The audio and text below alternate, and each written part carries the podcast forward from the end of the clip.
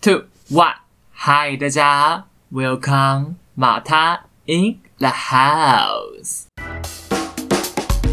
Audio Jungle.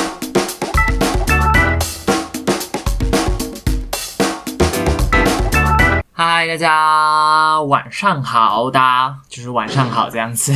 现在呢，时间一样是来到了深夜的快十点左右了。然后最近是一个繁忙的，就是时段这样子。最近大概是我近期以来压力最大的一个时候了，因为我最近就是面临了也是老问题，就是一些申请硕士啊，或者是实习相关的问题，然后搞得我最近实在是心情很不稳定，不能算是很差，就是不稳定这样子。反正呢，我想说今天晚上好像有一点点时间，虽然我后面还有事情要做，但我想说来录个 podcast 讲讲话，跟大家放松一下。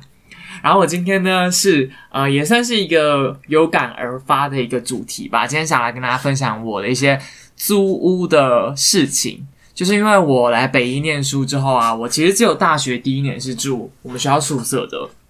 因为我们学校其实大二以上的人就通常是不太会住到宿舍，因为我们学校在信义区里面嘛，然后我们学校宿舍就已经很小了，所以他那时候就是有规定说，大一然后非北北基的人是无条件可以住宿，然后基本上你其他的人，包括北北基的也都。基本上不会有住宿的机会，这样子，除非你候补啦。可是就是就连大一他们是台北人，他们都没办法候补到宿舍了。所以我们那时候就是大一的时候，我因为桃园人嘛，我就有住进去。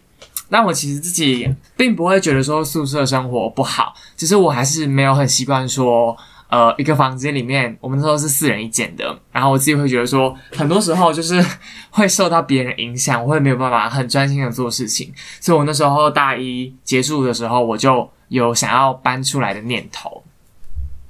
那因为我们学校在信义区嘛，所以我们这边的房价真的是宇宙无敌，他妈超高这样子。然后我们那时候我们学校在五星街那边，那边哦是信义区的旧区，然后就算是旧区哦，我那时候有去稍微看一些房子，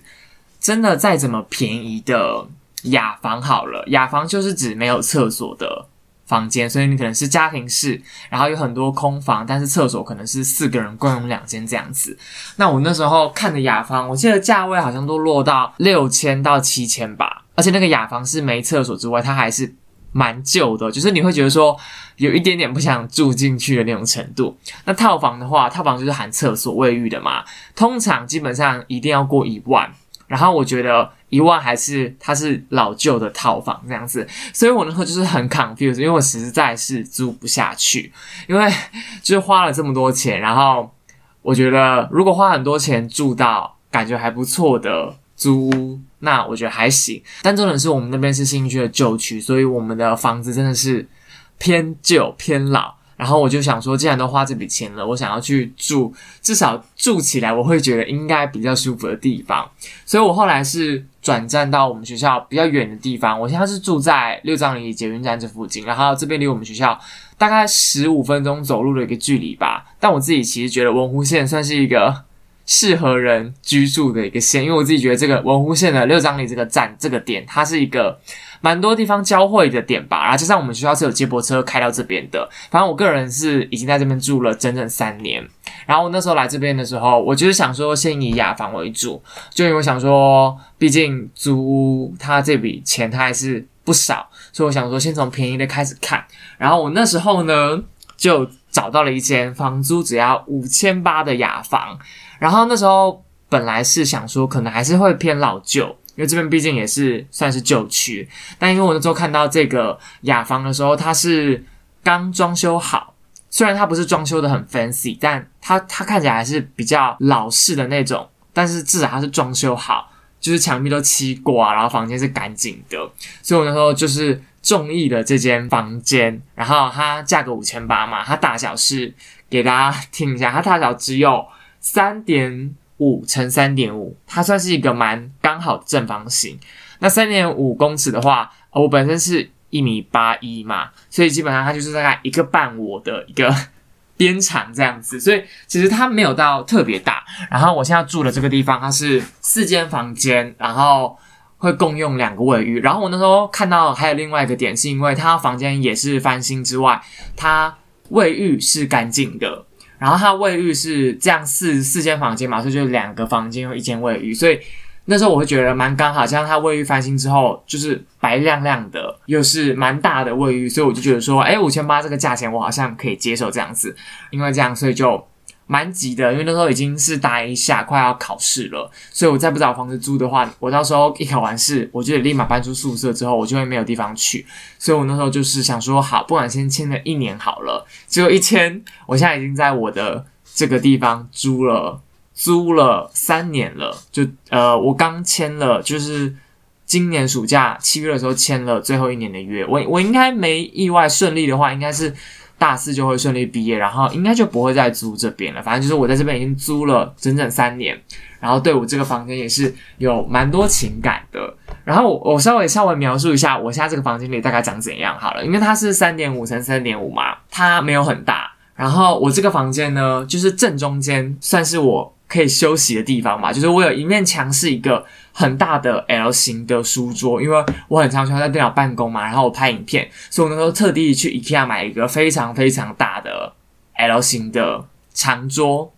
然后再来一边就是我的单人床，然后我身后那一面呢，就是有一个蛮大的衣柜，因为我衣服很多，然后旁边有个小小的电冰箱，就那个电冰箱是隐藏在。就是它有一个凹进去的墙壁，然后它就有放一个电冰箱这样子。然后门口一进来之后，这三边就是这样子。然后中间呢有一块位置，就是我平常如果不想躺在床上又不想坐在椅子上的时候，我就会坐在地板上，因为我地板上是有铺那个软垫的这样子。好，大概形容一下我的房间是长怎么样，大家应该想象得出来这样。那我那时候搬过来，一开始还有觉得我的房间好像有点太小了。不过我觉得我自己是那种有一个独处的空间，我就会蛮习惯，或者是蛮容易上手的吧。所以我其实住了大概两三个月之后，觉得，哎，其实这样的空间还蛮适合我的，就是小小一个，有点像是小书房或者是小工作室。加上我其实刚搬来的那一年两年的时候，大二的时候我还要玩社团嘛，所以其实我。在家的时间不多，因为课很多嘛，然后下课之后很常去练舞，所以回到家之后其实就是洗澡睡觉。我觉得比较有感的是大概今年吧，就是我开始课没那么多啊，然后可能就是有一两天要去实习之后，会花比较多时间在这个租屋处的时候，我才有感说我到底是呃对这里的一个五千八的空间有什么样的感觉这样。那其实总体来说我是喜欢的啦。然后那时候其实租下来的时候，我也觉得我有选到一个蛮好的房东。就我觉得这其实是大家就是在外租。的时候要特别去注意的，就是你可能在你租房的时候，你要去问很多，包括很基本的有没有包水包电啊，或者是你的房东人怎么样，他是住在你附近吗？因为如果你有问题，你要是没带钥匙的话，其实很常会需要仰赖房东。因为我跟你讲，我超级宇宙无敌容易忘记带钥匙。那因为我们这边刚好是我们这一整层。它是分两边，然后我们另外一边就是房东住那边，这一整层的两间房屋都是他的，然后他就把一边出租，然后另外一边就是他自己跟他老婆住这样子。那我觉得我的房东很好，就是我那时候有什么问题呀，或者是瓦斯没有啊，想要换门锁什么的，或者是我每次不在家忘记带钥匙的时候，他或他老婆都在家，而且我觉得有个很棒的点是，他都会狂帮我收包裹，因为基本上快递来的时间，我我永远都不可能在家的，因为快递都是平日的。早上或下午时段来啊，我根本不会在家，我通常都在学校或在实习的公司。那我们房东就每次都很好，都愿意帮我收包裹，因为我有时候很常收到一些是公关品啊，或者是厂商寄来的衣服，然后我每次都收不到的话，我就得去邮局亲自再领一遍，那我就觉得很麻烦。后来我的房东都非常乐意的帮我收，然后先寄放在他那这样子。我自己觉得那时候在看房的时候，一般房仲会带你来，或者是有时候是房东会直接带你来的时候，你就要稍微观察一下，说这个房东他相处。起来的感觉到底是如何？因为我其实觉得一个房东的好坏，很有可能会影响你一整年租屋到底顺不顺利。尤其是有些人的租约是一次应该都是签一年，那如果违约或者想要提早解约的话，我觉得都要去负担那个钱或违约金，是一件非常非常麻烦的事。这样子，因为我其实也听过蛮多我身旁的朋友因为租房的问题而困扰不已。其实最多听到的就是那种可能房屋在冬天的时候，或者是梅雨季的时候漏水，然后墙壁开始什么有。很出现湿湿的一大块，然后房东却一直不来修，或者是有另外一种是房东有你房间的钥匙嘛，所以有时候会遇到那种房东突然没有说一声就直接闯进来，然后也不知道为什么，或者是你可能租约要到期的时候，结果房东就是直接也没跟你说，然后直接拿钥匙进来带其他人来参观你的房屋什么的，反正这种情况我就是听到蛮多的，所以我自己觉得你的房东真的要慎选这样子。那我其实觉得我租屋的这三年啊。让我比较有感的是，就是其他访客的部分吧，因为我不像是其他多数的我的同学嘛，他们有些人如果是有租屋的话，很常都是跟系上的同学一起合租的。但我那时候其实也不是说我没有想跟系上同学合租，但我那时候就是有点想要先试着一个人先住，可能一年试试看啊，殊不知一住就住三年。然后我租的这边呢，那我其他的房客其实就都不是。我认识的，我也是这边唯一一个目前都还没有搬过的，就是我其他三间房间的房客，其实来来去去有轮过几轮，虽然我都没有很熟啊。我跟你讲，因为你在外面，如果你是跟不认识的人租的话，我觉得你都会有一个默契，就是你只要一听到外面有人的时候，你就不会出去。这是我刚搬来第一年的时候，很很会去。就是怎么讲，反射性的一个动作嘛。就那一年的时候，我跟我其他房客都还蛮有默契。就是外面有人的话，我们通常都不会出去这样子。不过我现在住到第二三年了啦。然后我们其他三间的房客，呃，前面一开始我搬进来的时候是一样是学生吧。但是呢，就是我现在的其他房客哦，全部都不是台湾人。就是我其他三间的房客全部都是呃外国人。然后他们算是已经住在这边，应该快一年了。就是他们三间的人都没有在动过，然后应该快住满啊？有没有没有？有一个是最近才刚搬来的，这两个月。但是其他两房的房客都已经住他差不多一年了。这些外国人呢，其实也不是大家想象中的那种什么 A、B、C，其中有一户的房客其实是外劳。我我我我说外劳就是简单简称啦，反正就是呃外籍劳工，然后是东南亚那边来的。有一房的话，我我有点一直感觉不出来他到底是不是哪一个国家的人，但我感觉有点像是欧洲吗，或者是希腊，我不知道。但感觉我本来一开始以为他们那一房的人也是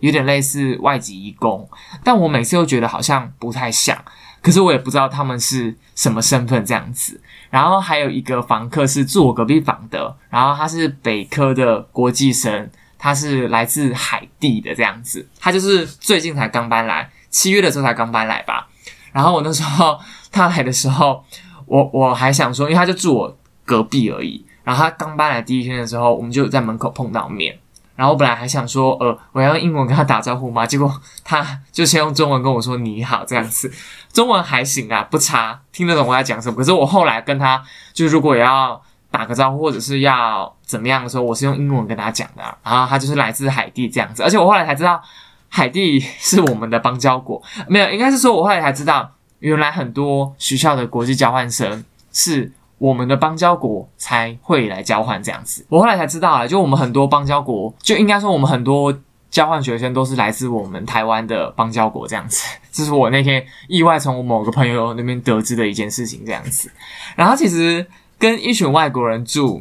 而且是不是什么欧美哦，是什么有混，应该说他们都不是欧美想象中的那种英国、美国吧，他们是来自东南亚，感觉是菲律宾或者是东欧。或者是像海地那样子，加勒比海那附近的国家来的，然后其实就有发生过蛮多让我比较印象深刻的事情吧。其实我觉得是没有造成什么我生活上的不便啊，因为我那时候有朋友听到之后，他就会觉得说：“哈，你跟东南亚的人住在一起，就是不会觉得就是频率不对嘛？可是基本上跟外国人住在一起，频率本来就不会太对吧？毕竟他们。”不是台湾人，所以可能生活习惯上本来就会有一些差异这样子，然后是没有造成我生活上的什么让我觉得很傻眼的事情，只是就是我自己觉得外国人啊，或者是反正至少他们三房的房客，我觉得都有这样的一个倾向，就是他们讲话好大声，是真的很大声哦，是大声到我有时候在房间里写作业的时候。就是会突然被吓到，然后我还想说什么声音，原来他们在讲电话，然后我就会就是真的是哇，想说只是讲个电话，有必要这么大声吗？我很容易被他们吓到，或者是他们呃，就是我那个有一房东欧的那一房吧，他会有个习惯，就是他在厕所的时候都会，我我不知道那算什么、欸，那算是清喉咙嘛？反正他会做出一个很像清喉咙的声音，然后那个声音超大，大到我有时候想说，他是不是咳嗽很严重才会发出那样子的声音？就是我不会发，就啊啊啊，大概有点像这样子的声音。然后幸好他不是跟我用同一间厕所，我我我我是想说，他为什么每次都会发出那么大声音？然后我我就有点 confuse。然后像我旁边海地那一间，或者是那个东南亚呃移移民的外籍移民的那一间，就移工的那一间啊，他们就是会在半夜的时候，有时候会跟应该是跟家人讲电话，因为时差算一算，应该差不多是这时候，就半夜的时候会打电话这样子，然后就会超大声。虽然我也不是就是觉得很困扰，只是像我有时候今年啦，今年比较常在家里的时候，我就会对声音有些敏感，所以他们有时候讲话太大声的时候，就会让我觉得有点安对，有点小傻眼。不过都是可接受范围内啊，就是他们不会一直讲，然后也不是每天讲，就是很偶尔、很偶尔的时候会讲一下这样子。哦，然后另外还有一个点是我跟他们居住过大概快一年之后，也是蛮有印象一件事情，就是我觉得大家应该都有闻过，就是我觉得东南亚或者是我不知道海地嘛，中南美洲那边会有，就是反正每个国家应该都有它一个属于自己的味道吧，或者是自己熟悉的味道。然后我觉得东南亚地区或者是中南美地区的味道都是比较，我我会讲算草本味嘛，或者是有一点嗯很难形容那个味道，就是我觉得是草本的味道，但我觉得不是我习惯的那种比较清香的草本味，是比较重的草本味。而且我一开始还有想说，那个是不是什么东西发出来的味道？然后后来才知道说，就我有时候去我们有个大阳台，然后会晒衣服，然后每个人都有自己自己一区的衣服，然后我有时候就会闻到，然后我后来发现那个味道就是他们用的什么洗衣精哦，或者是他们的香皂，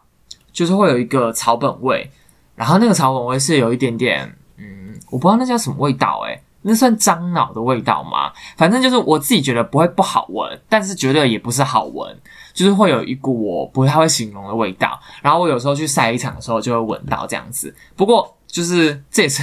我后来才就是有发现的一件事情，因为我有时候一开始就是搬进来的时候，我有时候在走廊哦，因为我们的这个地方是。它就是一个很长的走廊，然后有不同间的房间嘛。然后我的房间是在最里面，也就是最靠近阳台的那一间，所以我有时候从最外面要走进来的时候，我有时候就会闻到，一开始的时候就会闻到一股我不太会形容的味道，但也说不上来，因为那不是臭，但也不是香，这样。然后后来才知道，哦，原来那个是就是应该是他们东南亚地区习惯用的一些洗衣精啊，或者是香皂的味道这样子。这也是我跟他们居住了好一阵子之后，我才发现说，哇，原来跟不同的人或者是不同国家的人住在一起是这样子的感觉。而且我觉得这也是某种程度上，我有在练习如何去跟不同的人种嘛居住，因为其实我觉得这样的经验很少。然后加上我觉得，如果你在生活上有一些摩擦什么的、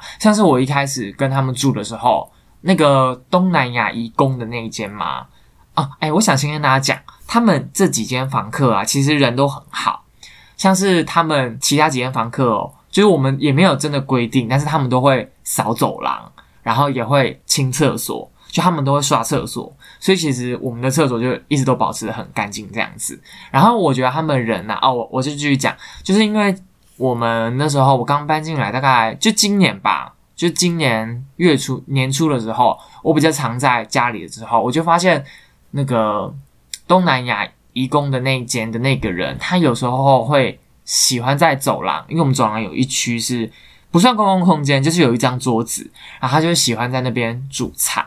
也不是算煮菜啊，应该算是加热东西而已，就是很简单的料理这样子。但我得说，就是不管你是住哪一种家庭的租屋啊，你只要有料理，整个味道就会很容易散进房间里面。所以他那时候煮饭的时候，我我有时候一回家就会觉得说，房间为什么有一个味道？但我明明又没有在房间吃东西，我也没叫外送。然后后来才知道说，哦，原来是因为他今天有在走廊可能晚上四五点的时候有煮过东西，然后我回家的时候他已经收起来了，但是他在煮的时候那个味道是有跑进我房间来的这样子。因为这样子啊，就有稍微去沟通一下，就我会觉得说，如果你今天要煮东西的话，你可能要在房间里煮，然后你要把窗户打开这样子，因为毕竟我会觉得那个味道有点比我想象中还要重，然后加上呃，我自己觉得在台北租的话，或者你在台北住的话，应该就会有这个感觉，就是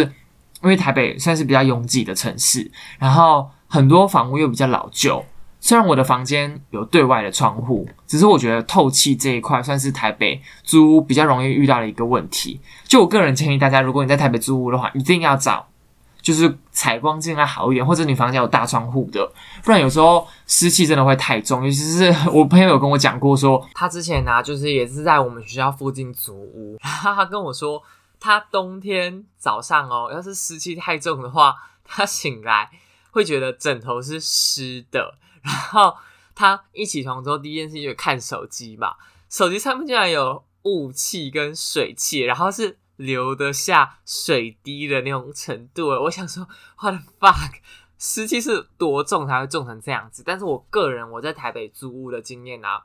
要不是因为我房间是最靠近外面，然后最通风的一间房间的话，我自己觉得是其实真的很有可能会重成那样。因为你自己有在台北住过的话，你就会知道冬天衣服真的超级宇宙无敌难干的，就是你怎么晒啊，你晒个四五天，你都还是会觉得衣服有点湿湿的这样子，就冬天的时候。所以其实我自己觉得说，如果你在选房间的时候没有选有窗户啊，或者尽量透风一点的话，不论是湿气重啊，或者是你煮东西，就会像我刚刚讲那样，就是你一煮。整个家都会是那个味道，然后要散出去，你可能就要花一点时间这样子。然后那时候也因为这样子，我就去跟他们沟通。我自己觉得不同语言的时候，或者是你跟不同人种沟通的时候，你可能就是会需要去练习一下这样子。因为基本上我会觉得他们人很好，然后我也不希望他们因为什么，就是我们是不同国家的人啊，或者是我不知道他们会不会因为他们是外籍移工就。特别就是我不希望他觉得我在针对他们这样子，所以那时候有是有适度的沟通这样子。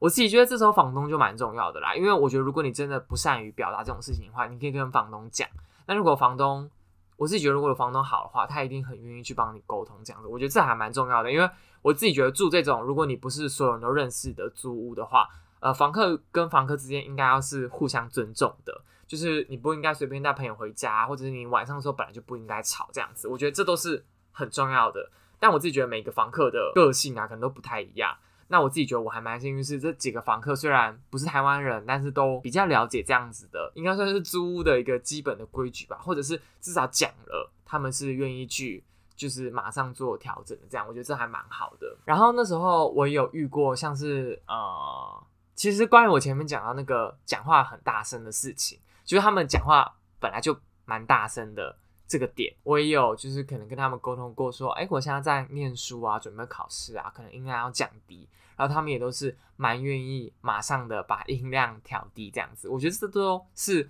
我在 租屋之后才会有比较有感的吧，因为毕竟我也是从来没有跟外国人一起住过这样子。其实我妈我妈那时候还还还还有一直问我说，他们会不会？就是怎么样？但我就跟他们讲说，他们也是人呐，就是又没有，因为他们是外国人，所以就比较容易发生什么事情这样子。所以我就觉得还好，我甚至觉得他们都比很多我我认识或者是我看过台湾人还友善很多这样子。所以这算是我就是这一年吧，比较常待在我台北的这个家的时候，然后才很有感的说，跟这几个不论是来自东欧啊、海地或者是。跟东南亚的义工住在一起的感觉是什么？这样子，其实我后来发现很多事情也都跟我想象中想的不太一样嘛。我以前其实没有跟义工住过，他们其实生活也蛮正常的，然后他们也没有不爱干净。老实说，就是至少我我我没有看过他们房间里面啦，但至少就是房间门外啊，或者是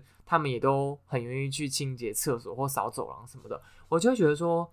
对啊，就是跟我想象中的可能，或者是大家刻板印象中的外籍义工有差别这样子。当然，他们喜欢吃的东西，或者是习惯那个味道，的确是跟我想象中的差不多啦。然后是我没有特别喜欢的那个味道这样子。然后或者是像海地的那个交换生，我我前阵子前几天我才有稍微跟他讲一下，因为因为我老实说，我这阵子比较忙的时候。啊、因为前阵子暑假的时候，我我比较多天会待在这个租屋处的时候，我就蛮常碰到他的。他可能一开始还不了解吧，反正他有时候音乐就会播蛮大声的，或者是他讲话就会真的蛮大声的。然后我那时候就特别跟他讲说，啊、就是你可能要调低你的音量，不然你可能会影响到别人。他就哦，他就马上意识到，我觉得他的那个马上意识到是他原本不知道这样会影响到别人啦，他就是蛮 enjoy 在自己的 空间里面。但是只要稍微讲一下，他就是很愿意改这样子。所以其实跟他们几个人住过之后，我就觉得，就其实外国人都还是很友善。因为我其实之前有看过很多网络上的、是台湾人去国外留学之后，他们就在什么 d 卡上面啊分享一些自己的，就是跟外国人一起住的心得。然后有些人的心得是奇差无比，他把那些事迹列出来之后，我还想说，哇，天哪，外国人都这么做自己哦，然后可能会乱吃室友东西啊，或者是完全不不管室友在不在家，然后开始狂播音乐什么的，就是完全让他的室友没有办法好好正常生活这样子。一开始看到新访客是外国人的时候，我心里真的会有一点点这样担心这样。不过我自己觉得这几个我遇到的外国人呢、他们都是非常友善，然后很可以沟通这样子。其实我租屋的这三年来，没有发生过什么租房子上面的大问题。然后六张里这边的生活环境，我觉得非常非常非常的棒，就是你要吃的有吃的，而且选择很多，然后也有手摇店啊，基本上吃没有问题，我就觉得没有问题了，因为我觉得这边的可以吃的东西是它有咖啡厅什么的，所以你可以去那边念书，然后也有那种小小的，就是你有时候不太饿，你可能会想要吃东西也有。然后自助餐啊，或者是我有时候会吃素食，这边也都有我觉得很不错的东西。然后这样交通方便啦，到哪里都快，所以我自己就很喜欢。加上离学校也不远，每天还可以散步去学校，我就觉得是一个很不错的位置。所以如果你是北医的话，是蛮可以考虑一下这边的。我个人是我自己觉得，虽然是我第一次租屋，但是毕竟我也住了三年，所以我自己觉得我是对这边有一定程度的喜欢，我才会想要一直住在这边这样。不过未来我应该也会想要。有机会啦，也会想要跟朋友认识的，一起在嗯别的地方租一个家庭式，感觉也蛮好玩的。有一个公共空间，好像也可以跟熟的人或者是对平的人做很多有趣的事情，这样子。今天就是想说，简单跟大家聊一下，我用五千八租到的一个台北的小房子，然后顺便跟大家分享一下我跟这几个外国人的房客我的观察啊，或者是曾经发生的一些小事，这样子。我其实自己还蛮享受在台北的租屋生活的，就是这个空间虽然不大，但是我的确是在这个小小的 三点五乘三点五的房间里面做了很多事情，包括拍 YouTube 影片啊，或者是处理很多不同的接案的工作啊，或者是现在这样子每天 在这个房间里苦命的准备申请硕士的考试以及文件这样子，所以这个房间其实带给我很多在大台北生活的回忆。之后有机会的话，我可能会拍一个 room tour 在 YouTube 跟大家分享我的房间内部长怎么样。那如果真的有上片的话，我在这边会再另外告知大家，大家可以 YouTube 影片看这样子。好啦，那今天就差不多这样子了，我真的要来继续准备申请的一些文件了。那今天的 Podcast 就到这边啦，然后大家就是听完之后也可以给我一个五星评价，然后订阅我的 Podcast 节目，那会不定时的更新，希望是可以周更啦，好吗？大家多多支持，我就努力更新。好啦，那今天的 podcast 就到这边啦，我们就下集节目见啦，拜拜。Audio Jungle.